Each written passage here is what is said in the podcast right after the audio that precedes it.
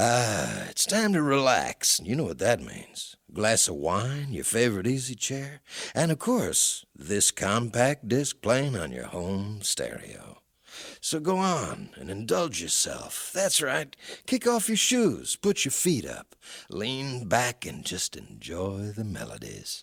After all, music soothes even the savage beast.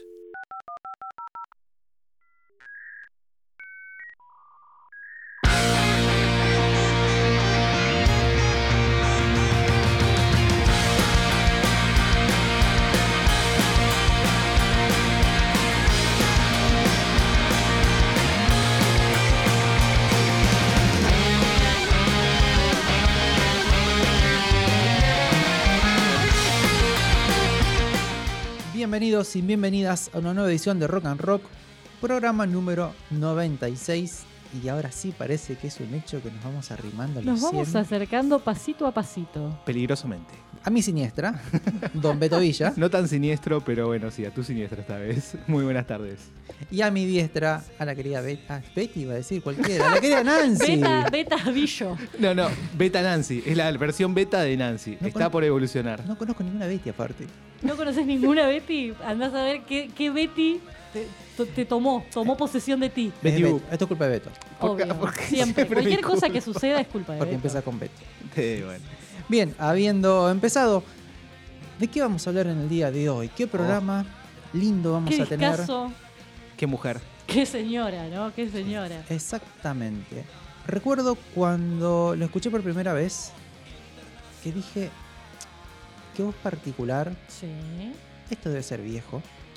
Sí, está muy bien. Está muy y lo de siempre, debe ser negra. Y además debe ser Debe ser negra, sí.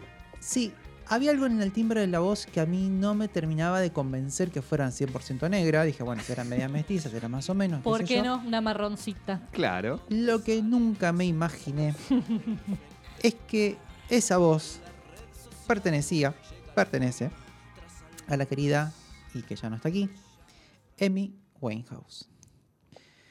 Cuando uno sale a buscar un poquito la información, claro, nos encontramos con el disco por el que casi todos la conocimos, que es Back to Black. Y bueno, ¿qué hay más atrás? No hay muchos nerds como yo, pero digo, bueno, a ver, ¿qué, qué otra cosa hay? ¿Qué, qué otro disco hay? Me O sea, en ese momento, en, en ese, ese momento, momento. la nerdeaste. Muy bien. me encontré con un solo disco. ¿Cómo que este es el segundo? ¿El segundo y este nivel? ¡Wow! No solo eso, sino que después cuando entremos a hablar al respecto, hay mucho que decir de por qué cambió tanto del punto A al punto B. Exacto. Y una carrera cortísima porque sí. lamentablemente eh, cinco años después de que sale este disco, por el 2011, Trabajando en el tercero, o sea, sin haber todavía terminado el siguiente álbum. exacto, que ya muchos decían que, que si así era el segundo, en charlas y conversaciones con ella decían, bueno, el tercero debe ser brutal, como es el segundo, debe ser una bomba, como también le llamaron. Pero bueno, no llegó a ser, no, No. llegó a editarse. Y lo que hay, vamos a encontrar obviamente que son las 2B, canciones incompletas, recortes y demás cuestiones. Que está bueno, a veces yo no soy muy partidario de escuchar esos temas que los artistas en su momento no editaron, como los temas que fueron saliendo de Queen, que post-mortem y Sí. después, casi 40 años después, otros temas que hubieran pertenecido a otro disco, que uno se da cuenta y dice, bueno, a ver, por algo los músicos no lo eligieron, por algo los músicos decidieron no editarlo. Y le falta la mano, la mano del músico, el toque que vos decís. eh, le falta es- esa alma, tal vez, incluso. Hay un porqué. Creo que en el momento lo mencionamos, como sucede con el disco Coda de Zeppelin, Bueno, Sí. sí. que es un disco que te das cuenta que es es súper amorfo y ellos mismos dicen, no queríamos editarlo, eran canciones que no iban a salir. Es porque tenía que cumplir un contrato, básicamente. Exacto. Sí, yo creo que por el lado de, de la nerdeada por ahí, de, de- de la gente más fanática de la música, a la que le gusta como entender incluso los procesos, la gente que se dedica a la música, debe ser muy rico igual encontrar esas cosas que todavía están inacabadas porque las entienden como Claro. algo inacabado también. Eh, que no es lo mismo que salir a vender un disco, Exacto. ¿no? Con, con esas cosas que quedaron así como quedaron. Es como decir, mira, tengo, vamos a sacar este, es un lado B y Rarities, que está Claro. buenísimo. Que en realidad cuando uno escucha, bueno, lado B y Rarities, nuestras cabezas ya más o menos se preparan lo que van a Tal cual. Y decís, Ah, ahora entiendo por qué. Vas es- sabiendo lo que vas a escuchar. sí, Exacto. No un disco más justamente de la banda que total. por lo general estamos llorando porque alguno de los músicos no estaba o se separó Encima, o lo que fuera. claro, o sea, en el medio del duelo. El programa de hoy va a ser un, un combo, creo que sería la forma. El primero de dos programas que podemos hacer, en el cual la primera parte la vamos a ver en un próximo, Apa. Claro, con el primer disco, con el disco debut. Ah, Ajá. mirá, Haciendo- lo creo que, está- traías en, en- Eh, en la manga. Haciendo mucho foco en lo que es justamente eh, la, la infancia de ella, la gestación, todo lo que fue aprendiendo demás. Más allá que ahora, en un ratito cuando empecemos, eh, vamos a hacer una pequeña introducción de todo ese origen. Porque estamos empezando justamente con Bad Super, que es su segundo álbum. Y el debut quedó ahí, con algunas idas y vueltas, pero funcionó, está muy bien, fue como la conocimos. Y este álbum se ha llevado todo. Si bien fue eh, el último, que después al final del programa podemos debatir si qué hubiera sucedido así. ¿Qué hubiera pasado sí? Pero bueno, eh, es lo que tenemos al día de hoy. Entonces creo que está bueno justamente porque hay tanta información y es súper rico, hay mucho trabajo. Eh, realmente lo que tiene Amy y, y compañía es que este, este ángel que se le suele llamar, este carisma Sí, que cual. tenía, eh, ha hecho que se le arrimaran muy buenas personas Y no tanto. Entonces, vamos a charlar en un ratito todo lo sucedido. Como hacemos siempre, vamos a empezar por el origen, contarles un poquito lo que es la previa al álbum. Después nos vamos a meter de lleno en el álbum, las particularidades, cómo se, grabó, eh, toda la parte audiovisual que lo acompañó, dónde se difundió y demás. Vamos a hacer después un popurrí así de algunas canciones, contando algunas cositas importantes. Y bueno, cerramos como siempre con el legado, que es lo que ha dejado. Hay muchas artistas que después, y gracias a Amy, también han empezado a mostrar su trabajo. Creo que es una de esas personalidades eh, femeninas que le aportó muchísimo a la música y que siguió abriendo puertas para un montón de artistas que vinieron después. Entonces, bueno, vamos a empezar. Muy bien. The All-American Half Pounder. Two pure beef patties, lettuce, tomato. This is rock and roll radio. Come on, let's rock and roll with the Ramones.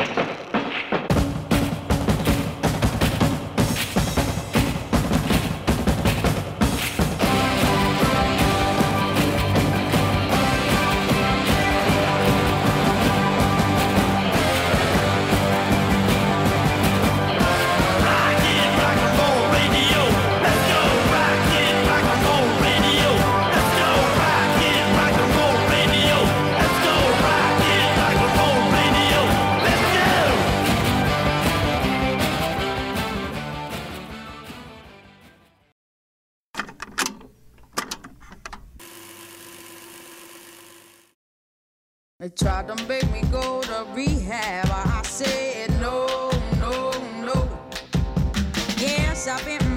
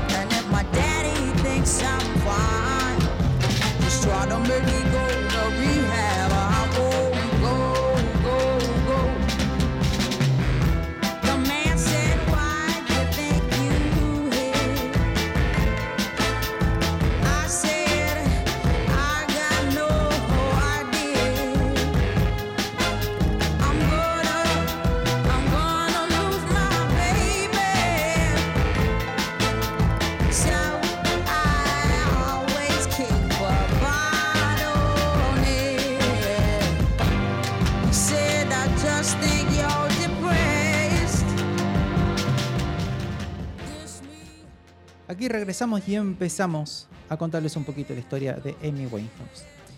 Nacida un 14 de septiembre del 83, como comentamos hace un ratito, en 10 días cumpliría 40 años. Nacida en el pueblo de Enfield, situado en el norte de Londres, un pueblito chiquito de no más de 150.000 personas, habitantes. Muy lugareño también, ¿no? Ujú. Tiene como todo un tinte muy, muy, muy local. Es hija de dos padres de una familia judía, que es lo que todo el mundo dijo, wow. Que cuando empezaron a presentarla en Estados Unidos y empezaron a ir a, a distintos shows y bares y lugares, se encontraban con dos cosas. Primero, no era la mujer de color que estaban esperando. sí, tal cual. Segundo, lo que menos se imaginaban era que era blanca y judía. Diciendo, wow. Otra cosa. Otra Otra cosa. cosa. Igualmente, más que nada, renegaba un poco de su religión, no le importaba mucho, decían que era como eso, después le vamos a contar en, el, en el siguiente episodio. eh, iba a la sinagoga así, como que no quería hacer lo que hacía todo el mundo, quería hacer la suya. El padre, instalador de ventanas Mira. y taxista. Ok. Lo conocemos en su mayoría porque lo que más ha hecho fue ser taxista. Y su madre es farmacéutica. Que después uno de los eventos que han sucedido, que creo que cuando hablemos un poquito en lo que puede haber sido la caída, cuando empezó a desbarrancar nuestra querida Amy, es que en el 2003 le diagnostican a la madre esclerosis múltiple. Oh, No menor, y creo que fue una de esas primeras fichas que ha empezado a, a hacer ruido justamente en la parte emocional, en la parte mental de esta chica. seguro. Algo que es muy interesante y muy lindo es que justamente sus tíos, por el lado de su madre, eran músicos profesionales de jazz. Ah, Tranqui. Y uno empieza a completar el checklist Tiene bastante sentido entonces. de cómo viene la cosa. Su abuela paterna, Cintia, era muy allegada a ella. De hecho, cuando se separan los padres, ella se va por un tiempo a vivir con la abuela. Ah, ok. y después pasa a vivir con la madre. Pero la abuela siempre estaba muy cercana. La abuela fue pareja del saxofonista Ronnie Scott. Ronnie Scott fue dueño de un bar y cofundador del Ronnie Scott Jazz Club, uno de los clubs de jazz más importantes del mundo. Estamos hablando allá por finales de los 50. Entonces vayan acomodando un poquito las fichas de cómo venía esta vertiente donde Tenía esta, un contexto en el cual Sí. florecer. esta niña nació y tenía todo esto a su alrededor. Para que se den una idea, a mediados de los 50, este muchacho, Ronnie, viaja a Nueva York y descubre el bebop. ¿Sí? Mm. El bebop vendría a ser la versión, la maduración o el subgénero del jazz que es bailable. Ujú. ¿Qué pasaba con el jazz? Si bien se distanciaba bastante del blues, porque el blues era más depre, más, más reflexivo, más pesado, más tranquilo, el jazz en un momento pedía un poquito más de movimiento. Entonces muta al estilo que se llama bebop, que es súper bailable, súper de salón. Ahí es cuando conoce justamente al grandísimo Charlie Parker. Así nomás. Nada, tranquilo. Andaba con personajes desconocidos, digamos. Tres datitos, como para cerrar un poquito quién era este muchacho, ¿no? Y todo lo que influyó ya en lo que fue la cuna de esta pequeña. En el 68 es que nace el solo de Lady Madonna, Bueno, de los bien. Beatles. En el 72 trabaja en la música de una película que se llama Fear is the Key, con Roy Wood. Y en el 81 toca el saxo tenor en I Miss It Again de Phil Collins. Mira. Tranquilito. Sí. 80 cuando Phil Collins estaba allá arriba. de- Sí, sí, sí. Arriba en la cresta absoluta de la ola. Exactamente. Algo muy importante y algo muy lindo que creo que es la parte de este vínculo de padre e hija. eh, hay un libro que todavía no ha llegado a mis manos, pero lo voy a buscar, lo voy a conseguir, que es el libro que escribió el padre sobre la hija. Yo tengo mis reticencias igual. Y es, un- es, va a ser una, una, una, un- a ver, una campana.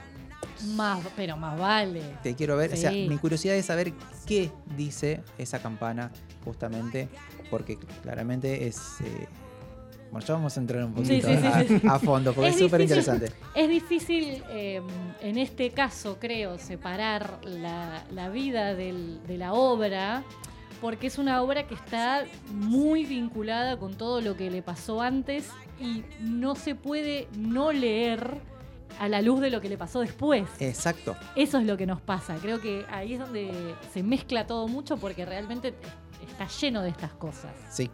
Lo que tiene es que también creo que es un artista que ya de por sí creaba y crear era la forma de apaciguar sus demonios. Total. Entonces, eh, es como que ya de por sí, cuando estaba bien, le costaba mucho más componer. Eso después igual se, se va a notar incluso con la discográfica, que creo que empezaron a meter presión también para que pudiera sacar su segundo disco después del éxito de un, primer disco que, que fue genial. Que fue muy bueno, perdón, pero llegamos obviamente a Back to Black, que fue genial. Sí, sí, sí. Y se nota. Estaba mencionando al, al padre justamente, y desde el primer tema ya empieza a mencionar también al padre. Sí, y, claro. y no queda bien. que digamos, en No queda bien parado Claro, a la luz de los No hechos. queda muy bien que digamos. Sí, tal, tal cual. Bueno, pensemos de viene también. Eh, yo creo que el- la parte conservacionista en la familia debe haber estado. Sí. Entonces no es menor. Eh, y la elección, ¿no? Porque, por ejemplo, Amy lo que tenía que, mientras iba escuchando entrevistas y, y reportajes, y ella misma, que decía que lo más importante para ella era el pelo. Eh, si bien por un lado lo llevaba a lo que eran las ronettes, ¿no? Que tenían este peinado Sí. Sí. Hay un tema también con el pelo, que yo creo que va más relacionado con lo que es la religión, ¿no? Que hay muchas religiones que justamente eh, el pelo lo tienen medio vedado por una Sí. cuestión de sexualidad o lo prohibido o, o demás cuestiones. Y creo que hay algo ahí como que empujaba y era una forma también de expresión, ¿no? De lo que hacía esta chica. Volviendo un poquito a lo que es la historia. ¿Y por qué lo traigo al padre? Bueno, porque el padre justamente le cantaba, hacía duetos cuando ella era pequeña, eh, canciones de Frank Sinatra. Ujú. Y de hecho, ella dice que cuando la ponían en penitencia en la escuela, porque parece que era bastante revoltosa la No, pequeña, No parecía para nada. Para nada, no da con ese perfil. ella a mí me dice, no generaba problemas grandes. Bueno, está muy bien. Es, Es un, un- lindo límite. Claro, no prendió fuego la escuela. Es un parámetro. Ahí está. Está bien. Ella cantaba, dicen que en soledad, Me to the Moon, Oh. que la conocía de una versión de Frank Sinatra con Con Bassi, tranqui, pues tirando nombres como si nada, Sí, como si sí, nada, Sí, sí, total. El vecino de la esquina, el carnicero y el verdulero. más o menos. Bueno, como les contaba hace un ratito, se separan sus padres cuando ella tiene solamente 9 años de edad y ahí es cuando pasa a vivir rápidamente con, con su abuela, después se queda con la tutoría de la madre y la abuela sigue estando por ahí y le recomienda para el 92, 92 yo estaba entrando a la secundaria, que estudie canto. Sí, creo que estuvo muy bien Sí. doña Bien ahí la abuela. La, La vio. doña. La abuela la vio. Sí. La nona le dijo, tenés un talento que estaría bueno que lo perfecciones un poquitito y después vemos. Bueno, fue justamente una escuela que no solamente hacían canto, sino tap, que creo que quedó más anecdótico porque no era por acá. Para sus 14 años justamente eh, empieza a precomponer y a jugar con algunas canciones y algunas letras porque su hermano mayor tocaba la guitarra y ella, de ese, ese enamoramiento con su hermano y con el instrumento, termina comprando su propia guitarra, Bien. obviamente, iba a ser la propia. loco. Ya para el 2000, fíjense lo que fue el salto, ¿no? Del 92 que empezó el canto, ya para el 2000 empezó a ser la cantante principal del National Youth Jazz Orchestra, o sea, de la orquesta de jóvenes de jazz, empezó a ser la cantante principal, o sea, la que llevaba todas las voces, dentro de los coros y demás, ella estaba liderando todo eso. Un Dos- montón. 2000. Cuando escuchamos un poquito de las canciones, escuchamos un poquito, eh, buscamos esa referencia de qué es lo que hay, bueno, podemos citar a Sarah Vaughan, sí, tiene un estilo muy particular por ese lado, y a Adina Washington, que algunos lo tienen, otros no. Muy bien, nótenselo, vayan a buscarlo, van a decir, ah, mira, hay muchas cantantes, eh, bueno, las Ronettes son una de ellas, Por ¿no? Por su lado, que influenciaron mucho en el estilo. Porque la mayoría, por lo general, más del estilo, que ahora cuando empecemos a hablar un poquito del álbum, venía todo de música negra. Venía mucho de esta cuestión de algo que a ella le fascinaba, que lo plasma en este álbum, que es la banda de chicas de los 50 y los 60. Entonces, Los girl groups. Exactamente. Se trae todo eso diciendo, bueno, vamos a hacer algo propio que uno se imagina, bueno, a van a hacer covers. van a agarrar Bueno, algún que otro tema. Que además es un género que se presta mucho a eso. De hecho, o sea, las bandas de chicas de los 50 y los 60 que ella admiraba y esos estilos como el, el bebop y el R&B y, y el soul trabaja mucho eso de una composición a la cual cada uno le hace su versión. ¿no? Sí. O sea, no está mal visto para nada en ese ámbito, es, es re normal. O sea, que tranquilamente podría haber ido por ese lado y era como un camino muy natural Sí, si hubiera pasado. sí, tenía casi de fórmula. Claro, bueno, sucede sí, esto sí, y después continúa esto y va el caminito por ahí. Sabes que eh, hay una declaración de ella que me gusta mucho que tiene que ver con justamente cuando empezó a pensar ya este disco, que es un poco lo que estás comentando, que dice que empezó a escuchar a Ella Fitzgerald, a Dina Washington, a Ray Charles y a Sarah Vaughan, Billie Holiday y Etta James, toda esa gente que ella amaba cuando era pequeña, y ahí se dio cuenta que eso era lo que quería hacer. Es como, ese fue el, el punto de partida que dijo, es por acá. Es por acá. Y tengo con qué, que es Eh, claro. Yo también puedo decir lo mismo y salgo perdiendo. chica de perfil bajo, muy bajo. Muy, súper Y arriba. súper insegura, que ahí uno empieza a atar cabos. Ahí se aprovecharon demasiado, básicamente. Sí. Para el 2002 todo cambia gracias a su mejor amigo, Tyler James, que toma una de estas grabaciones cuando ella estaba en la orquesta de jazz y se le envía a la gente de A&R, que son los artistas y repertorios, o sea, de artistas y repertorios, que es como una Mm. compañía que representa y te hace como de puente a las discográficas. Diciendo, che, mira, mira lo que tengo acá, Claro. fíjate si le podemos ofrecer. Mira algo". esta vocecita que tengo por acá. Y bueno, ya para el 2003 debuta con Frank. Y ahora nos metemos de lleno con Back to Black.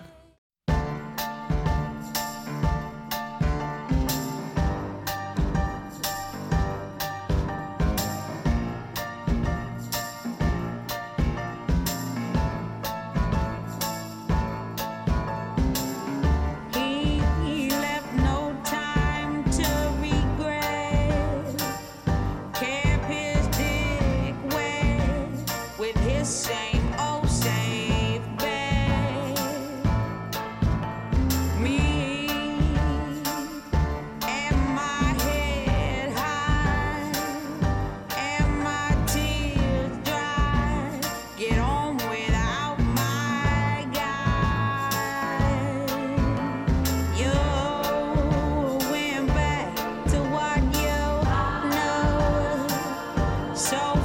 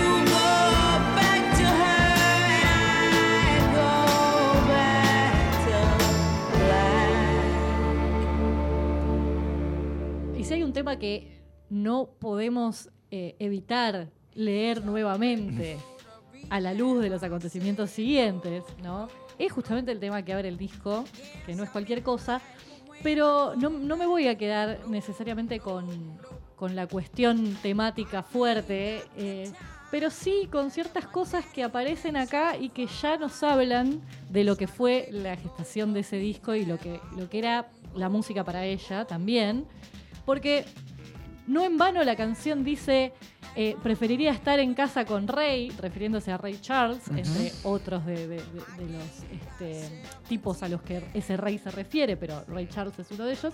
Y también dice, no hay nada que puedas enseñarme que no pueda aprender del señor Hathaway, que es justamente un músico y cantante de soul y. RB también, de sus favoritos. O sea, ella ya está ahí, no solo negando cierta ayuda que tal vez le habría venido bien, Sí. pero también diciendo lo que le gusta hacer y lo que prefiere hacer. Y lo que le gusta y lo que prefiere es quedarse en su casa escuchando a este tipo de gente. O sea, tirar de repente en el primer tema del disco dos nombres de músicos que hacían este estilo, que claramente estás tratando de, de traer de nuevo a la actualidad, no es poco. no es poco.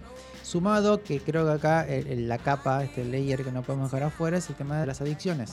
Que está Sí. presente todo el tiempo. Así como en paréntesis brevísimo y, y continúas Nancy, vos estás escuchando una entrevista en la cual cuando tuvo toda esta cuestión para esta letra, dijo, bueno, le voy a hacer caso a mi padre, voy a ir a ver qué onda esta cuestión de la rehabilitación. Y en la entrevista les dijeron, no, lo que vos tenés es una depresión, vos no tenés un problema de alcoholismo. Y la mandaron de vuelta. Dice, duró 10 minutos la entrevista.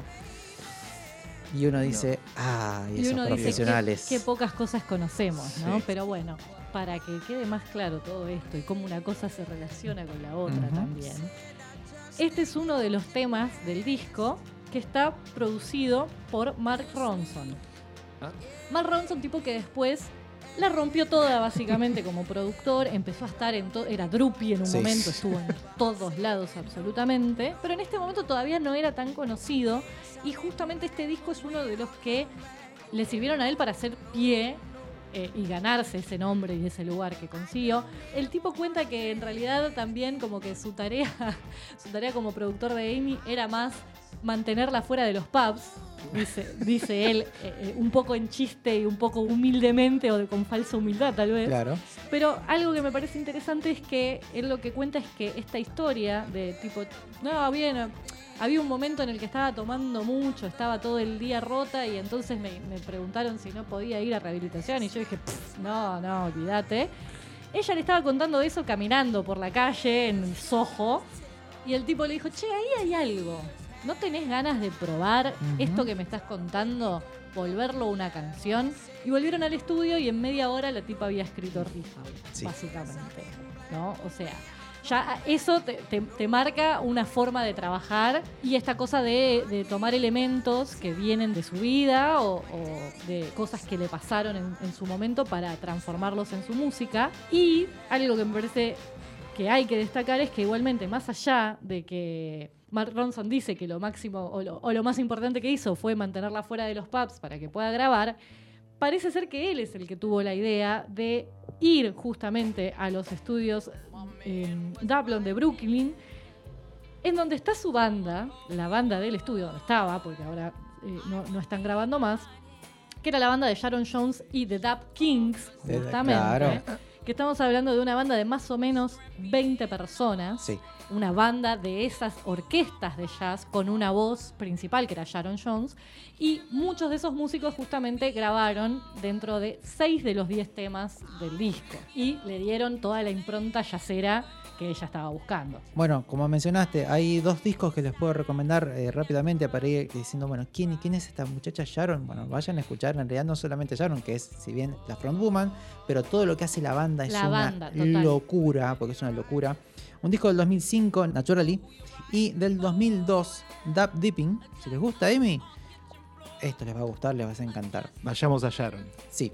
Y aparte vayan a- tienen colaboraciones con muchos artistas. Es que lo que complementaron justamente fue esta cuestión. Amy, Amy Winehouse tenía la, esta base de jazz, pero también le gustaba mucho eh, el Motown, el pop Sí. soul, le gustaba esta cuestión de- del rhythm and blues, el neo soul, que es un soul bastante más moderno Mm. a él, que escuchamos en algún momento de los 80. Entonces es una, una- una- una mezcla muy interesante de estilos.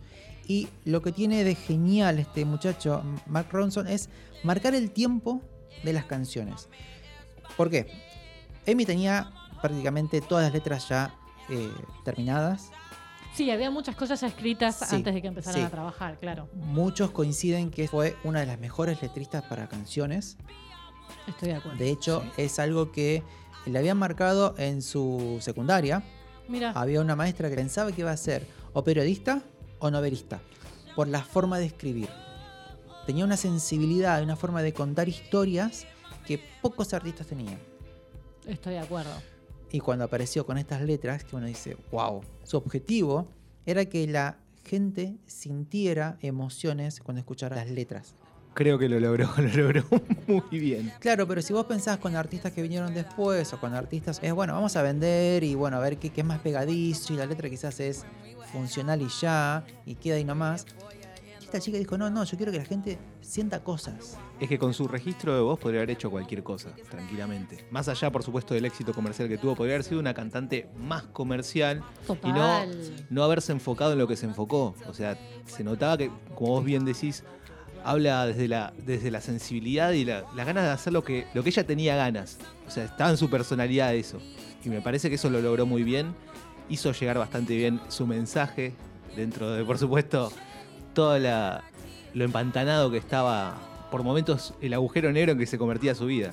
Que Sí. cuando vamos, hablamos de Back to Black, Sí. ah, lo podemos decir en, en muchos niveles. Bueno, y ahí, perdón, aprovecho que trajiste el nombre del disco, si bien es otro tema, ¿no? De- de- del disco, el que se llama así, o sea, no es un nombre que no forme parte de la lista de canciones, pero sí, la idea del black es uno de los temas recurrentes en muchas de sus canciones. La idea Sí. de estar de negro, estar en lo negro, estar a oscuras, es uno de los temas recurrentes junto con otros que también se repiten letra a letra. Hay algo de esa vuelta a ciertas sensaciones o ciertas emociones. Sí, volver a esa profundidad melancólica o triste y oscura. Donde se nota mucho esta oscuridad, esta densidad, son en las baladas. Tiene dos baladas donde se siente que va bien hacia abajo. Ahora, el resto son como mucho más alegres, mucho más arriba. Eso también me parece como re interesante de Rehab, justamente, que maneja un ritmo que es bastante arriba, Sí. a pesar de todo lo que está diciendo. Exacto. Este disco se grabó en cinco meses. Lo tenían todo bastante Aceitadito Elaborado. para que salga así. Tiene dos etapas. La primera etapa es cuando eh, graba algunas maquetas y algunos demos con el primer productor que desarrolla cinco canciones, que es Salam Raimi. Sí, Con Salam Raimi arma todo lo que sería la estructura base de lo que vendría a suceder después. Donde trabaja la genialidad justamente de Mike Ronson, que son los arreglos y terminar de pulir todos los sonidos. Creo que lo majestuoso de este álbum es el sonido. sí. El sonido, ¿cómo hizo? Ahí estaba el datito nerd para los que les gusta justamente y estaremos nosotros para compartirles. Ut- utilizó saxo, barítono y tenor con el trío, los Dap Kings, que era la banda de Sharon que contamos. Claro. Bueno, Sí. este muchacho dice, bueno, quiero que suene así. Y fueron a buscar instrumentos que tuvieran este sonido metálico de los 60. Claro, viste que no es que necesariamente toda la banda toca en todos los temas, No. sino que lo que hacían era buscar la instrumentación de cada una de las canciones. Exacto. Otra técnica que utilizó fue grabar batería, piano, guitarra y bajos todos en la misma habitación a la vez. Como lo- si fuera una grabación. Claro. Porque ¿qué, qué estaba buscando? En un efecto que se llama spill, que es eh, la traducción literal Cuando se sería. vuelca. Claro, Claro. sería volcar. En realidad es cuando un sonido de un instrumento se empieza a colar en los micrófonos de otro instrumento. Es muy interesante el sonido Sí, que se genera. Que en su momento era porque era lo que había. Teníamos dos micrófonos y hay que grabar Claro. todo. Sí, sí, sí. Tampoco teníamos tantas cintas ni tantos canales como para separar los sonidos. Me hace pensar en una marea. Es como escuchar una banda en, en algún barcito o en algún pub donde tenés solamente dos amplis y en algún momento escuchás este sonido que se empieza a generar más homogéneo. No solo eso, sino que este muchacho le agregó un sonido de sintetizadores y teclados con, con efectos vintage para darle todavía Ese más. feel, claro. Y lo que logró fue justamente mezclar todos estos estilos, ¿qué podemos mencionar? ¿Qué es todo lo que nos encontramos en este álbum? A ver, Rhythm and Blues contemporáneo, Neo Soul, Reggae. Tiene un Sí. momento de Sí. reggae que es Sí, divino. Rhythm and Blues clásico, o sea, también Sí. se va a lo que sucedía en los 50 y los 60. Pop, Soul y el Motown que siempre está por ahí como el pegamento de todo esto total. para que quede hermoso. Hay una de las canciones que tiene este efecto de, de pared de sonido que creó en su momento Phil Spector, que trabajó con The Teddy Bears y The Las Ronettes. Ronettes, por favor. Este es un ejemplo de lo que es un wall of sound. El término sería no hay espacio para el silencio. Siempre está todo sonando y así genera una pared de sonido detrás de la voz. Me parece muy importante el mencionar que este es un, un disco que, que uno podría pensar que, que dura mucho más, pero dura 30 y- 35 minutos, 34, 56, Un suspiro. y no creo que se quede corto en ningún momento, ni, ni que alargue nada. Después igual podemos hablar de otras versiones que, que me parece que fueron para el otro lado, pero me, me cuesta encontrarle fisuras a este disco. Primero está pensado en, en dos caras, porque claramente donde corta es en Back to Black. Sí. Ahí podemos decir, mira, esto es un- una pausa, ahora pasamos al lado B. Y 11 canciones. 11 canciones. Y pensando en esto que decías de mm, el sonido y, y de cómo está presente en determinados momentos, la pared de sonido en donde no deja espacio a la nada, y otros de baladas en donde por ahí sí la cosa baja, cambia. Back to Black, que bien nombrabas como el, como el corte, como ese momento, que tiene como esta cuestión bien abajo, ¿no? Le ponen un poco de, de cámara de reverberación a la pandereta Sí. que suena, que genera que tenga esa espacialidad y que ocupe un montón de espacio que sola no la ocuparía, digamos. Se apagaré nomás. Claro, y que termina de, de hacer toda esa em, como atmósfera, ¿no? Que acompaña la canción y que me parece que también muestra un poco de que está pensado hasta el último detalle. Sí. Vamos a charlar ahora un poquito de qué es lo que le dio origen a todas estas letras. estas Uy. Ah, ¿vos estás sí, seguro bueno. que querés entrar ahí? Sí. Podemos caer en el abismo y no volver. Antes de repasar las canciones, yo tengo anotaditos acá unos eventos. Como mencioné en su momento, en el 2003, cuando a su madre le diagnostican esclerosis múltiple, cae en sus adicciones, cuando fallece la abuela, Bueno, el tiene 2006. No tiene sentido. y esta relación difícil, complicada, de tres años hasta que se casa con este muchacho llamado Blake. Sí. Eh, Civil Fielder era, no. Fielder Civil. Civil, bueno, casi. Estuviste ahí, estuviste Estuve ahí. ahí. que en el momento antes del disco, y acá dejo que ustedes amplíen, la deja, se vuelve con su ex. Sí. Sí, En ese momento tiene un amorío con un muchacho llamado Alex, eh, Amy, ¿no? sí, Sí. Y después regresa y se casa finalmente con este muchacho. no solo se casa con este muchacho, se terminan divorciando con él preso. O sea, Ah, una sí. cosa muy fuerte.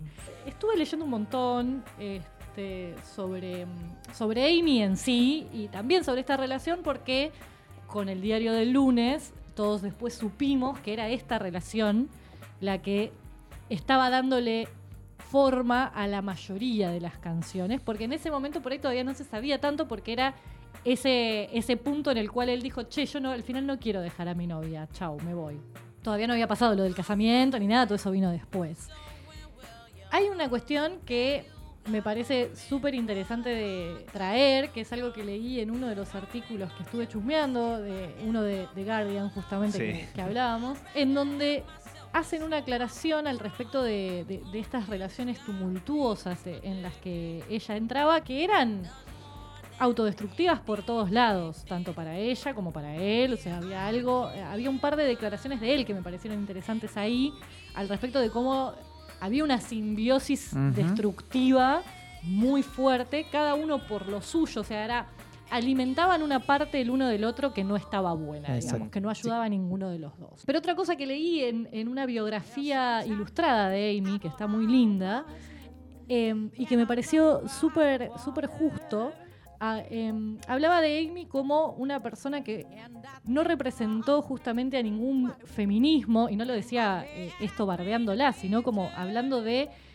es una de las víctimas del patriarcado más claras, porque justamente lo que le pasó fue tener siempre muchos problemas con los hombres desde la figura de su padre en adelante, que la llevó a, a relaciones en donde ella se sometía un montón a la voluntad del otro y donde ella buscaba ese completarse con ese otro al punto en donde cuando recibió todos los Grammys que recibió por este discazo, ella dijo que no podía disfrutarlo de la misma manera sin su Blake, porque Blake estaba preso por cagarse trompada, básicamente.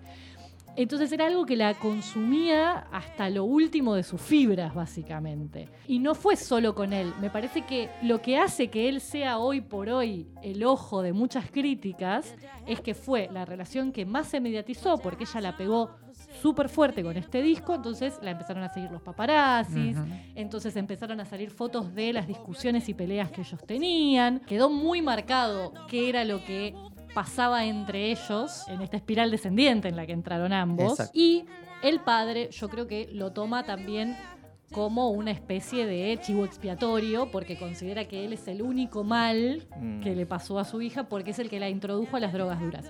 Lo cual es cierto también, pero porque él estaba en esa, o sea, él estaba en una situación de consumo fuerte de heroína y crack y se lo presentó. Básicamente, ¿por qué? Porque no tuvo ningún tipo de responsabilidad afectiva para con ella, desde ya.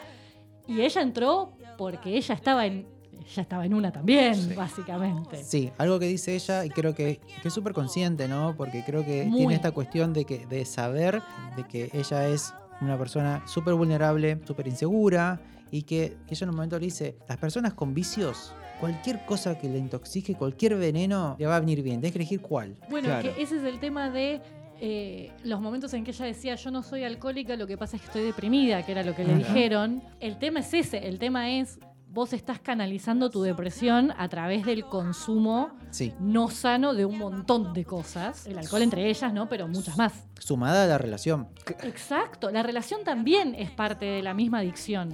Porque tienes un vicio que solamente te lo está alimentando y te está destruyendo, que es el vínculo afectivo. Pero es que aparte, ¿cómo vas a tener una relación sana con alguien que no esté en esa si vos estás en esa? Te emparejás con alguien que te pueda hacer la segunda también, porque vos entendés que la cosa va por ahí. Hasta que vos haces todo el proceso para salir, que lo tenés que hacer solo además, si sos dependiente, si sos codependiente emocionalmente, es muy difícil. Sí. Más o menos iba a acotar un poco sobre eso, que me parece que la peor adicción de Amy era el, el amar, no, el mal amar, o entender el amor de una manera que no, no era la correcta, entre comillas. Buscar la validación a partir del vínculo Y la dependencia. y la dependencia, exacto. De, de su Eso padre, de sus novios, de lo que fuera. Además, si mal no recuerdo, el, el mismo Blake, creo que a los pocos años también terminó muerto. si mal- Eso no, sinceramente no lo chequeé. Sí sé que la relación entre ellos, o sea, el matrimonio entre ellos terminó con él todavía preso y él pidiendo el divorcio porque ella le había metido los cuernos. Mientras él estaba preso, ella había empezado otra relación. Es que ya empezás una espiral descendiente, como comentaste hace un ratito, que bueno, hay un montón de parejas eh, de, de- de músicos y de artistas que podemos citar. Eh, la de Nancy, no Sí, vos, sí, por sí, claro. Nancy. Sí, de Nancy, sí, claro. eh, Kurt Cobain y Sí. Courtney Y. Hay un montón en el cual están sacando lo peor de cada uno, generan esta dependencia y van de la mano los dos al infierno en algún momento. O sea, uno ya sabe que no hay cosa que salga bien de ahí. Tal cual. Me parece que justamente en eso es súper interesante este disco también, porque permite entender a Amy muy como una persona, más allá de un artista, con todos sus matices, Y, justamente poniendo muy sobre la mesa todas sus, sus zonas más conflictivas, sus momentos más problemáticos. En ese sentido, me parece eh, muy interesante porque es como una ventanita a, su vida. Y retomando lo que decías antes de, lo buena escritora que era, eh, para mí otro tema que, que quiero tomar como ejemplo, digamos, es eh, You Know I'm No Good, porque, primero que sí, lo- si lo, lo leen, es fantástica la, la forma de irte llevando por las distintas situaciones e ir construyendo escenas que ella tiene, que me parece interesantísimo, porque deja mucho a la imaginación, es como que tira pistas. ¿no? Tira pistas que uno tiene que terminar de completar para saber lo que significan, ¿no? En un momento cuando se, cuando se da el clímax de la canción, que es el momento como de la pelea fuerte entre ellos, dice, y vos de repente te diste cuenta que había ciertas marcas de alfombra, ¿no? Y entonces ella se pone mal porque él se da cuenta de eso y no explica qué significan esas Claro. marcas. Eso queda a la imaginación de quien justamente lo está escuchando. Entonces es como muy sutil en lo Sí. que construye. Pero además, eh, tira un par de, postas de su forma de entender la vida, porque es como, se la pasa diciendo que se engañó a sí misma. Se engañó a sí misma como ella sabía que iba a hacerlo. Y le dice, tipo, te avisé que yo era problemática, sabés que no soy buena. Entonces habla de, de todo ese, esa forma de relacionarse, de bardearse a sí misma, de considerar que se engaña no solo al otro, a ella misma, y que le advirtió al otro que ella era mala. Entonces es como ese caldo de cultivo está recontra presente. Es que ya desde el título del tema te, te das cuenta que ella misma se pone también en, en ese, en ese papel, en cierto punto, como que ella es la mala. No, Sí, claro. Sin tener en cuenta todo lo demás, por supuesto, de, de lo, lo tóxico de la otra persona, a pesar de que lo está relatando en el mismo tema también. Sí, de hecho eso, plantea a una persona, e- ese otro con el que ella se está relacionando, es un otro que termina siendo violento y un montón de cosas, y sin embargo ella habla de lo que ella hace. Claro, ella era la problemática. Claro, pero además, o sea, que también es válido porque Mm. era problemática, ¿no? Pero además, en ese, en ese clímax de la canción, cuando plantea esta situación de que él se dio cuenta de que algo pasó que quebranta su confianza, ella dice como, a vos no te importa, ¿no? Dice Shrug, que es como hacer que me importa. Eh, dice, a vos no te importa y eso es lo peor. Al final, ¿quién, tipo, quién lastimó primero? El, el hecho de que no les importe a los otros lo que ella haga, ese, el desprecio, la desatención, era lo que más le dolía. ¿Y por qué? Porque tenía esta dependencia, ¿no? Como, Exacto. Es como el, el- el adicto consciente, tal cual. que sabe que lo que está haciendo le está haciendo mal, pero no puede salir de ahí a menos que encuentre a alguien que lo rescate, lo ponga más o menos en alguna senda que después tenga que transitar solo, acompañado, pero que pueda salir de ahí. Y esta cuestión de lo que, lo que comentaba Nancy al comienzo y recién y ta- también ahora, o sea, siempre estaba como en una postura y en una posición de falta, de Tal cual. culpa, entonces nunca le iba a alcanzar. Mucho de esto se construye en la infancia. Sí.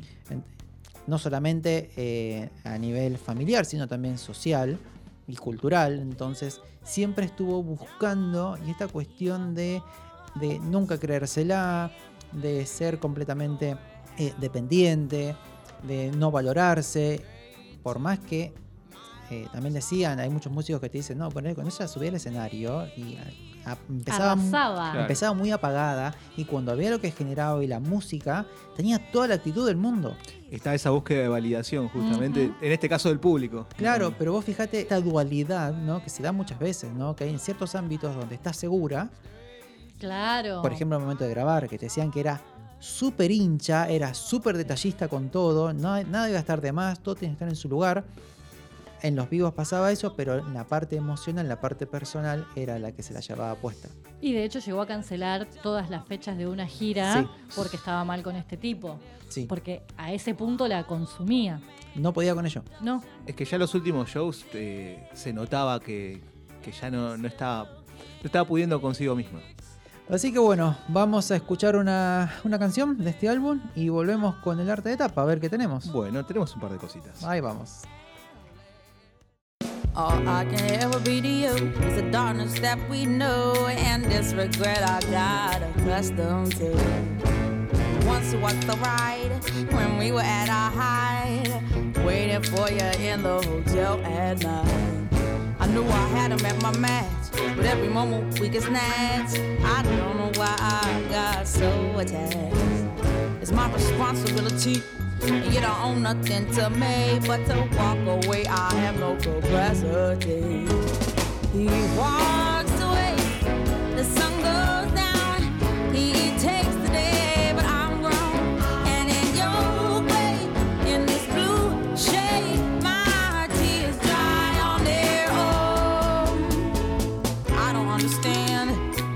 I stress the man when there's so many real good things at hand. We could have never had it all.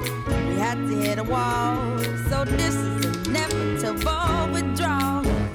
Even if I stop wanting you that perspective pushes true, I'll be some next man's other woman. So I can't play myself again. Should just be my own baby.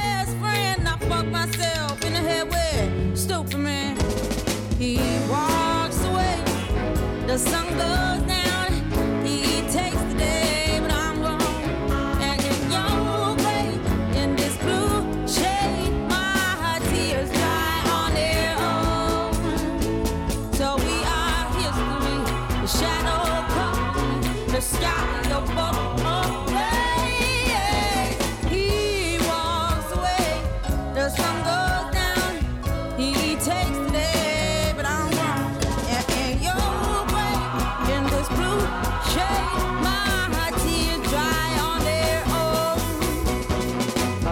I wish I could say no regrets and no emotional day. Cause as we kiss goodbye, the sun sets. So we are history. The shadow covers Voy a hablar un poco de- del arte de tapa de, de este disco, pero también quería mencionar que hubo otro otra arte de tapa, que fue la versión Yankee, que salió un año después. Estamos hablando ahora de la lista de temas de, de UK, de, de Gran Bretaña, que tenía 11 temas y tenía un arte de tapa en la cual salía Amy con un vestido blanco, que creo que es la que más conocemos generalmente. Sí. Pero también en el 2007, un año después, salió la versión, no un año, unos meses después en realidad, salió la versión yankee que aparecía ella con un vestido negro, así como recostada. Y quería hacer esa salvedad por el hecho de que esta versión además tenía más temas, pero le habían sacado un tema. O sea, había censura por todos lados. Estaba censurado el tema Addicted, Mm, que lo sacaron, lo fletaron Que directamente. es con el que cierra el disco. Exactamente, que para mí en realidad tiene mucho sentido cómo estaba armado la versión Sí. de Gran Bretaña, porque, bueno, lo podemos hablar después incluso. Empieza con Rehab, que ella no quiere ir a Rehab, no quiere ir a la rehabilitación, Sí, sí, sí, total. pero termina admitiendo que, que es una adicta. Exacto. Les, le quitaron un poco la gracia directamente. En este caso le sumaron, en lugar por supuesto de la canción 11, lo que hicieron fue sumar una versión remixada de You Know I Know Wood, que en este caso es un remix de Ghostface Killah. Y después Que no está Hicieron- bueno. Está lejos. hicieron un ¿Qué por retoque. qué? ¿Qué por qué? Hicieron un retoque con el tema 10, le sumaron 21 segundos de silencio. No sabemos por qué. Y por último, eh, hicieron otra, otro remix, en este caso de Rehab, de 6 minutos 58. Bueno. Hago esta salvedad porque al final terminó teniendo un, un total de... Tiene mucho más tiempo, por supuesto, que el otro disco, que si- sin ser, por supuesto, un disco distinto, es otra versión, pero para mí termina siendo un disco distinto. Terminan siendo 45 minutos, casi 46 minutos, de algo que no, no tendría que haber sido. Lo que pasa es que es muy probable que en eso lo que haya sucedido es por una cuestión de contratos o por una cuestión de la discográfica y distribuidora, Que tenga alguna, algún requerimiento. no menos de. Sí. Entonces ahí, bueno, vamos a, a- a inflarlo hasta que dé más de 45. Sí, igual también me, me molesta que en la tapa del LP de la versión yankee, el tatuaje que tenía de una mujer en toples de Dami lo terminaron también tapando, le hicieron un bikini. No te la puedo. Hicieron un bikini. Y lo que quiero mencionar así breve eh, con respecto a la tapa de UK, porque para mí es el disco, Y bueno, sí. sí. eh, la fotógrafa, eh, Milla Richter, Ajá. que hizo una sesión de fotos con ella, que habla mucho, en una nota de Guardian justamente, habla mucho de cómo fue la experiencia de conocerla y toda esa sesión, cómo la conoció en realidad por primera vez en la precesión, que la fue a buscar, cómo estaba su departamento, Mm, no quiero saberlo. y que describía, por ejemplo, que había un agujero en el techo, que Amy se estaba bañando cuando ella llegó y cuando termina de bañarse, cuando saca el, el tapón de la bañera, por ese agujero es como que empieza a caer agua. La cascada, ¿no? Y, y baja Amy todo así, con total desparpajo, divina, hermosa, toda cool, como decía ella, y como si nada hubiera pasado. Y bueno, hicieron esta sesión que la última foto que sacaron en la sesión es la de la que terminó siendo el arte de tapa del disco. Que menciona también de que había un, un cuarto negro, que ella lo denomina de esa manera, que le, le causó como un. como diríamos. como que había un algo, casualidad o no, que la última foto, antes de que ella supiera cómo se iba a llamar el, el disco, fue en ese cuarto negro. Mira, Wow, datazo. Y lo último que voy a decir con respecto a esto, porque lo vamos a hacer breve para que venga el bonus track que todos estamos esperando, dijo directamente Milla, me siento privilegiada de haber creado la tapa de este gran álbum y de haber colaborado con, con un artista como Amy. Rara vez tomo fotos de músicos y cuando lo hago tiene que ser alguien que me agrade y respete. Nunca llegué a ver a Amy tocar en vivo nuevamente. La última vez fue en esta sesión de fotos. Fue una verdadera tragedia para mí. mira. Uf. Como para cerrar y decir, bueno, me retiro. Tremendo. Divino. Las dos caras de la misma moneda. Sí, claro. bueno, me encantó. Gracias, querido Beto. No, gracias a ustedes. Qué, Ahora qué- qué buen laburo. me parece que tenemos algo que se llama bonus track. ¿no? Claro que sí. Creo que sí. Ah, Trajo bonus track, ¿no? Pero por supuesto. Ahí vamos. This is Rock and Roll Radio. Stay tuned for more rock and roll. Creo que les gustamos mucho. Mande matar a los Rolling Stones. Señor, ellos no son. Obedezca.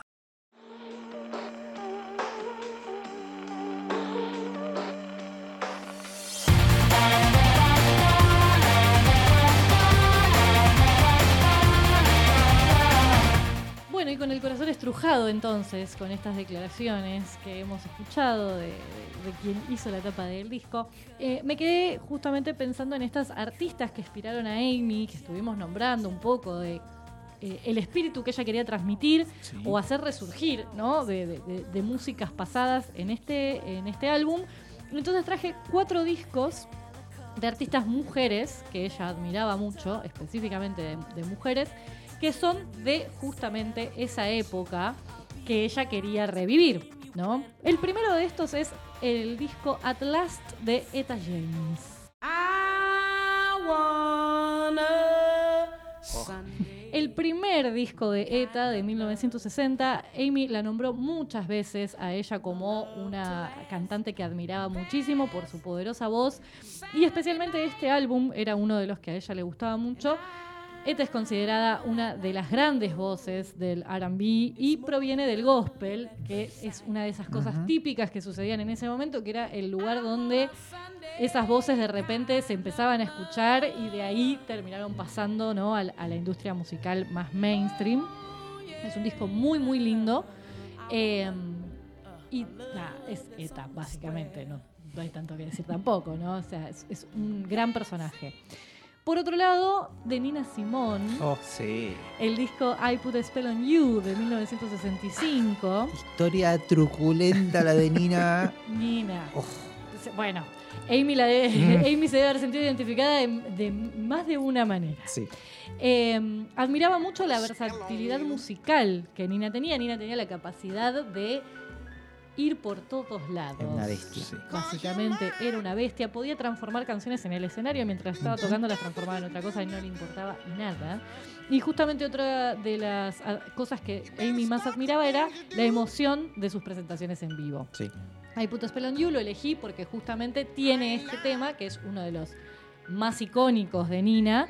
Eh, tiene una versión de Neme Kid Pa que es hermosa también. Es como Nina en su máximo esplendor, así que La recomendadísimo. canción súper reconocida que Sí. vimos en la película, eh, Singer Man, Sí, también. que te, te, te corre la- la- un chucho por el cuerpo cuando la escuchás, que es tremendo. No, es, eh, la verdad que son todas personas que tenían la capacidad de transmitir muchas emociones a través de su voz. O sea, está clarísimo que Amy era una esponjita de todo esto, claramente. El tercero que voy a recomendar es de Ella Fitzgerald Sí. y es Ella Fitzgerald Sings the Cole Porter Songbook La amo fuerte. del 56, este un poquito anterior.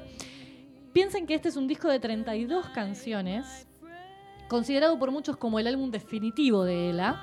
Se grabó en tres días. Wow, Imagínate eso, 32 canciones se grabó en tres días. qué corrida. Justamente acá pasa lo que comentábamos antes de este cancionero de Cole Porter, ¿no? O sea, es eh, un acervo de todo lo que Cole Porter escribió, que era un tipo que justamente eh, componía letra y música. em, que son canciones que muchos artistas del RB, del soul, del jazz han hecho sus propias versiones y acá fueron 32 temas para que él haga todo ese repertorio de Cole Porter y la verdad que son versiones muy muy lindas de temas que todos hemos escuchado muchas veces por muchos artistas justamente que en la voz de ella son una dulzura absoluta porque aparte eh, no nos olvidemos que Ella Fitzgerald tenía un rango de tres octavas Sí. o sea que podía hacer lo que se le cantaba, básicamente.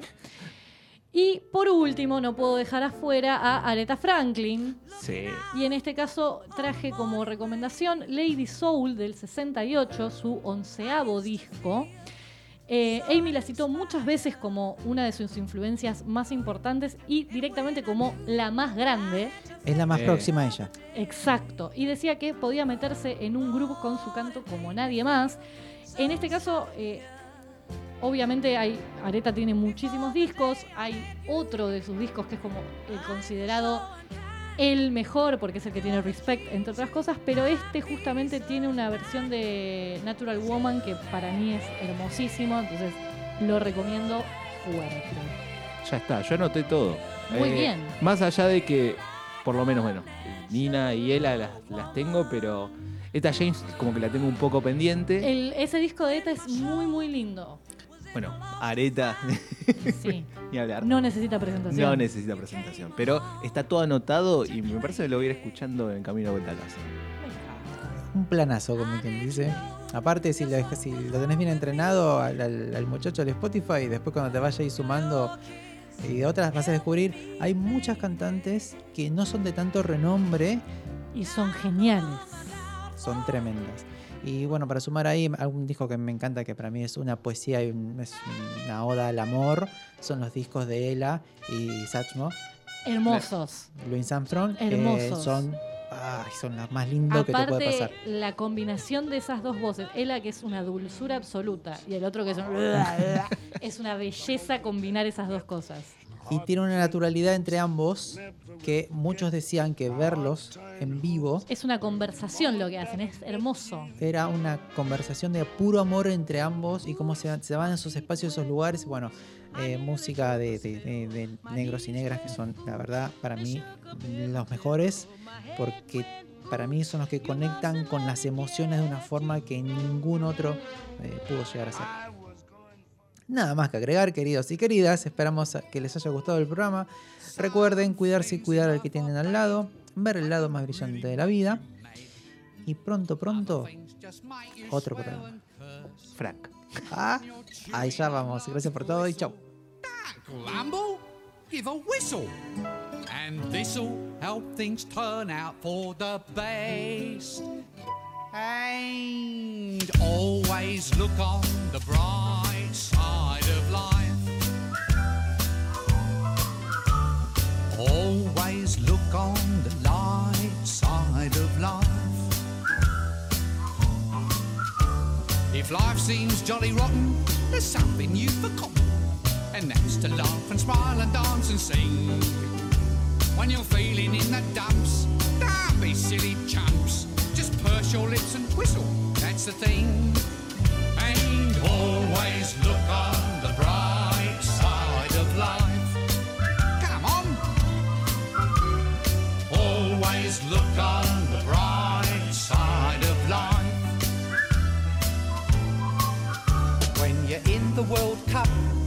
All your hopes are up, and everybody wants your team to win, and they go and let you down and come slinking back to town.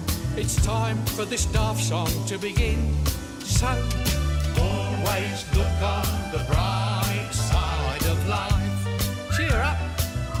Next time, always look on the bright side life is quite absurd, and death's the final word. You must always face the curtain with a bow. Forget about your sin, give the audience a grin. Enjoy it, it's your last chance anyhow. So always look on the bright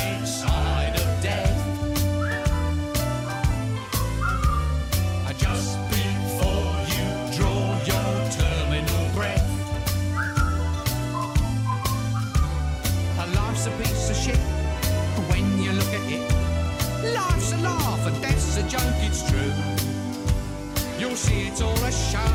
Keep on laughing as you go. Just remember that the last laugh is on you. And always look on the bright.